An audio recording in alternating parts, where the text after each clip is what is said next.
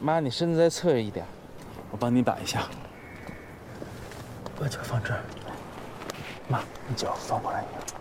来，这脚给下来。好了吧？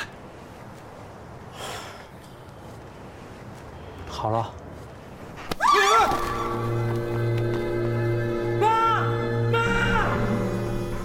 同学们，大家好，我是知识而丰富、嗓音再来炫酷、光一个背影往那一杵就能吸引粉丝无数的刘老师。这两天上了一档口碑爆表的新剧，豆瓣开分就九点零，睡了一觉起来，啪就九点二了，这真是活久见呐！高开低走的影视作品我是看过不少，但是越走越高的确实是很难碰上。不出意外的话，这部剧很可能会成为二零二零年的国产剧 TOP 一。于是我果断就放下了手里的乡村爱情，扭头就选择了追它。由秦昊、王景春主演的国产悬疑犯罪剧《隐秘的角落》。电视剧刚一开始就是一场极其惊悚、残忍的谋杀。一个看起来文质彬彬的眼镜男带着两位老人爬山，爬到山顶之后，他就以帮忙拍照摆姿势为由，说话间就冷血的将两位老人推下了山。令人费解的是，凶手居然喊老人爸妈。更令人难以置信的是，在凶手将老人推下去之后，却立马换了一套表情，开始激动的呼救。伴随着风格阴郁的片头曲，全剧正式开始。画面中，一个中学小男孩出场，他因为拒绝在考场上帮同学递纸条，在校园里边遭到了大伙的排挤和刁难。小男孩名叫朱朝阳，是一个考试把把年级第一的大学霸，尤其热爱数学，因为他成绩实在是太好了，而性格又过于内向，所以他就成为了同学们排挤的对象。独来独往，在学校里没有一个朋友。他的原生家庭也不幸福，父母离异，跟随母亲生活，条件算不上富裕。妈妈是一名景区的工作人员，平时工作比较忙，总是不着家。平时盯得最紧的就是朱朝阳的学习，在妈妈的眼里，学习就是最重要的。而至于家长会上老师提出的要重视性格教育的建议，他妈妈妈也完全不往心里去。学生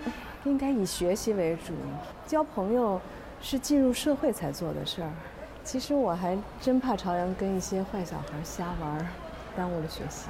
朱朝阳的爸爸多年前就和一个年轻女人再婚了，而且还生了一个闺女。相比之下，朱朝阳的爸爸做着水产生意，日子过得就比较滋润了。但是对朱朝阳娘俩却基本上就属于半去世的状态。本来朝阳以为自己的日子会永远这样平静的过下去，安安静静的当一个连脏话都不会说的好孩子。直到他在暑假遇见了两个不速之客，他的人生开始发生了巨大的裂变。朝阳，好久不见，你还记得我吗？颜良和普普，他们肯定算不上是传统意义上的好孩子。两个人在福利院相识之后结伴逃走，一路上摸爬滚打，各种奔波，有时候为了生存还不得不去偷东西。但是偷东西这块有一个细节，颜良明显在泡面那儿犹豫了一下，但是他最终选择偷一个毯子，就是为了照顾有哮喘的普普。可见颜良的内心还是有温柔的一面，而且普普对于他来说也非常的重要。这两个孩子可以说是同病相怜，一个比一个惨。之所以选择出逃，是因为普普有一个弟弟，在他们父母去世后被人领养，而普普去了福利院。现在普普普的弟弟得了白。血病，普普想要逃出来看看弟弟，而他的弟弟的养父母却没有钱拿出来治病。颜良就准备找一个场外救援。颜良他爸过去替兄弟平事结果就被抓了，似乎精神上还出了点问题。但是当颜良费劲巴拉的找到他爸那个所谓的兄弟求助的时候，反被那个兄弟点了一炮，报警了。大伙注意瞅这个老登啊，一开始还假模假式的掏点钱，结果唠到借钱，他不想借，这也可以理解，毕竟你再兄弟的儿子这些年不见了，张嘴就借三十万，换谁谁都得犯嘀咕。但是你把你之前掏出来的钱给装起来干啥呀？走投无路的颜良带着普普找到了朝阳，因为俩人过去是最好的朋友，所以他希望朝阳能收留一下。本来朝阳还有点犹豫，但是普普见状就非常懂事的说：“别为难朝阳哥哥了，我们没事，咱们走吧。”这反而让朝阳心软了，说：“反正我妈今天也不在家，你们就在这儿住一宿。”但其实朝阳对这两个来路不明的朋友还是心存戒备的。他把他妈的首饰藏在了衣柜里，还在柜门上夹了一根头发。从这个举动可以看出来，咱们的学霸不仅聪明，而且很谨慎。当然了，颜良和普普也并没有做出任何破坏信任的举动，而且随着相处。三个孩子的关系还越来越好了，一直没有朋友的朝阳开始渐渐的觉得并不孤单了。那前面咱们也说了，朝阳他爸早就组建了新的家庭，他对现任妻子和小女儿的关心明显是高于朝阳母子俩的。关于朝阳的近况，他爸甚至都没有牌友知道的多。好不容易说带着朝阳出去买双鞋吧，结果他媳妇王瑶又带着闺女朱晶晶冲出来刷存在感。他媳妇挺大个人了，对朝阳阴阳怪气，冷嘲热讽。朱晶晶还故意踩他爸给朝阳买的新鞋，但是朝阳很懂事，识趣的离开了，不去打扰这个幸福的三口。之家，颜良提过，普普每年都会拍几张照片，交给他过世的爸妈看。朝阳记在心里，所以这次见到爸爸，除了收获了一双新鞋，还收获了一个老旧的数码相机。三个孩子打算一起去六峰山拍照，而此时故事线开始正式收束，两个世界开始汇合。什么意思呢？还记得最开头的杀人犯眼镜男吗？三个孩子上山那天，正是眼镜男行凶的那天。眼镜男名叫张东升，他那天杀害的并不是亲爹妈，而是岳父母。他是个倒插门女婿，媳妇家条件比较好，而他一个人千里迢迢背井离乡来到到这，到如今却依旧只是一个少年宫的校工，偶尔带带课，连一个正式编制都没有。就连给亲戚随份子，都得是他媳妇偷摸包好给他。所以平时张东升在面对娘家的时候，那叫一个如履薄冰，举步维艰呢。完了，更残忍的是啥呢？他媳妇徐静还移情别恋了，一个劲儿的张罗离婚。那么饭桌上，当亲戚向张东升的岳父母提出趁着天气好去爬爬山的建议时，徐静说自己没有时间，张东升就自告奋勇的提出他可以带二老去爬山。在半山腰，张东升曾经委婉的试探二老对于他婚姻的态度，老人的态度很坚决，完全支持自己的闺女，只为了闺女能幸福。张东升怒从心头起，恶向胆边生。终于，他将岳父岳母骗到了山顶，然后将二老残忍的推下山崖。哎呀，好一个衣冠禽兽啊！啊，不对，准确的说是衣禽兽，冠不发音，因为吧，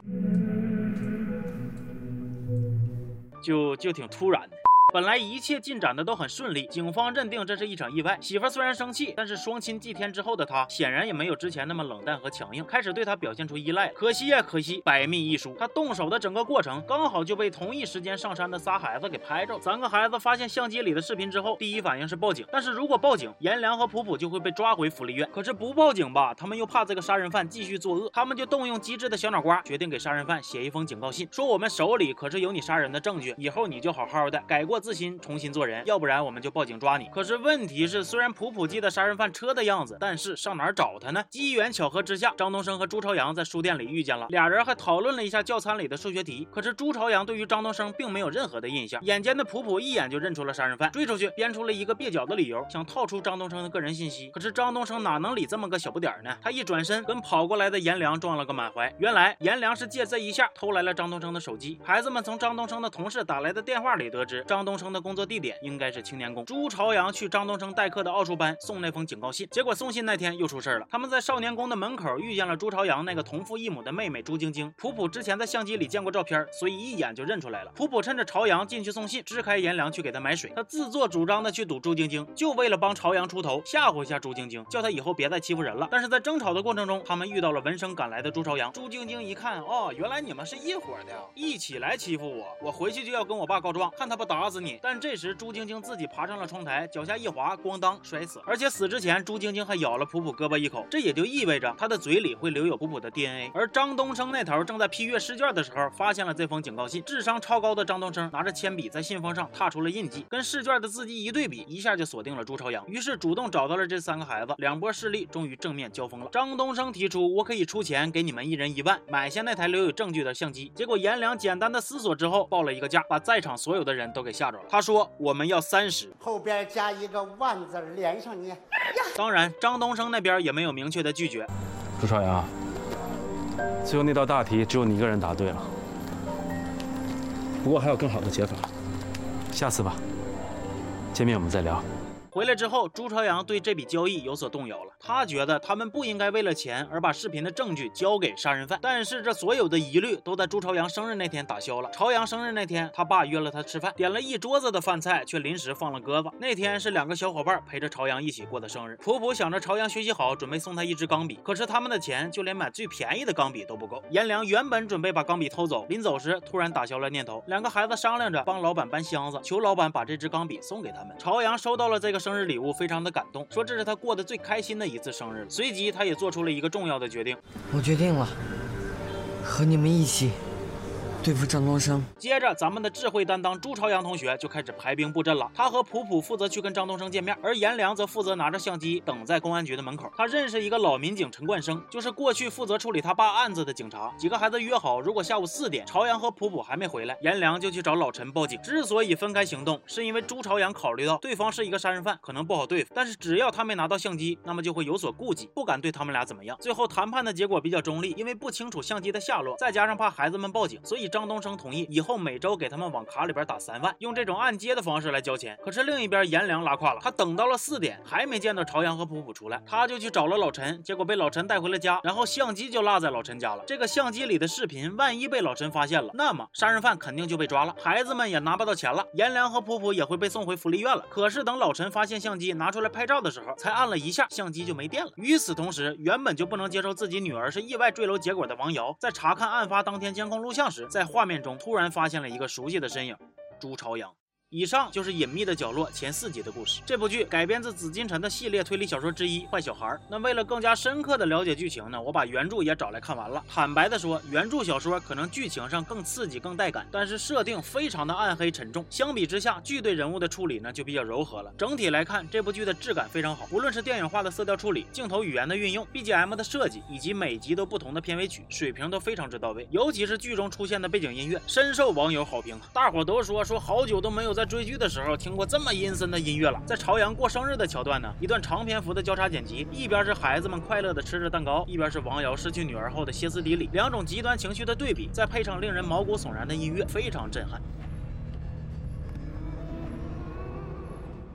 其次，演员阵容也贼拉强大，秦昊、王景春双影帝挑大梁，几个小演员的表现也着实到位。再配合拿过白玉兰最佳女配提名的刘琳呐，还有演过不少好作品的李梦啊，这些实力派演员的强强联手，让整部剧在演技层面几乎无可挑剔。这里呢，我想着重夸两句秦昊啊，我个人觉得他确实是很适合演这种衣冠禽兽的角色，对于这种角色的拿捏非常精准，表情控制极其到位。就比如他在娘家饭局中场休息的时候，对着镜子，先是笑容逐渐消失，接着换上营业式的假笑。在警局，他面对。崩溃的媳妇时，一脸的愧疚，但是嘴角又有一丝按捺不住的狂喜。还有他安抚完媳妇之后，一个人在阳台吃着苹果，哼着歌，由内而外散发出的那股子开心。哎呀，咋说呢？反正就是一举手一投足就知道是一个老变态。接着咱们再唠一唠剧情的改编。原著小说里边对角色的设定可以说是相当阴暗了。几个小孩个个都是杀人不见血的狠角色，人物背景关系也相对复杂。虽然说小说的篇幅并不长，但是依然有足够的笔墨对人物角色进行深度细致的刻画，让人物的动机和行为逻辑看起来都相对合理。那么。现在改编成剧之后呢，角色和情节都做出了相应的调整。比如原著中是朱朝阳愤怒之下将朱晶晶推下楼，那剧里修改成小姑娘失足摔下楼。原著里普普在福利院受到了院长的威胁，而剧中设定普普逃出来是为了救得了病的弟弟。原著里要三十万是两个孩子为了以后的生活，那剧里设定的要三十万是为了救人。那这样的改动，我个人认为是可以理解，但是显然这样的设定就没有暗黑版那么刺激了。我原本以为原著党看到这种调整之后呢，会失望会跳脚，但是从评分上来看呢，显然原著党们也都比较。豁达，给予了充分的理解和支持。当然了，剧中也保留了一定程度上的人物特质，就比如朝阳还是一样的高智商且心思缜密，普普还是那个心智略显早熟、处事周全且心智偏成人化的女孩。比如她会主动帮朝阳擦鞋呀，说话特别有礼貌啊。还有一个小细节，就是颜良唠嗑的时候提到了他们在加油站偷吃差点被抓的事儿，普普赶紧在桌下踢了他一脚。可见这个小姑娘想的还是比较多的。不过原著里边憨憨傻傻的、有点小跟班感觉的颜良呢，在剧里的形象变得更具有有决策性了。但是这一点我觉得。无伤大雅。其实关于这部剧之后的走向呢，还是有挺多网友都担心的。说实话，我自己也有点害怕，毕竟原著的结局设计的实在是太暗黑了。但是我注意到几个地方，想拎出来单独唠一唠。一个是在第二集里，朝阳讲到了数学家笛卡尔的故事。故事有两个结局，一个是爱上公主，然后被流放死于狱中；另一个是公主根本没鸟他，笛卡尔是死于背叛。这个故事原著中是没有的。那么设计出来是不是在暗示着什么呢？而且我还发现片头的那个暗黑动画，其实看着很像剧情的梗概。最后只有一个小孩孤零零的坐在那儿，这。会不会也代表着啥呢？完了，我还看到网友有一个猜测，也挺有意思的，就是官方海报中有两张，一是普普的剪影捂住了张东升的眼睛，二是张东升手指上缠着创可贴。海报配字：如果我有一个这样的女儿，事情会不一样。那这是不是暗示着结局，普普成为了关键的人物呢？总之，这部剧我个人还是比较喜欢的，可以说是国产悬疑犯罪题材里的上乘之作了。至于后续的发展，我也跟大伙儿一起拭目以待。行，那这期就说到这儿了，我是刘老师，咱们下期见。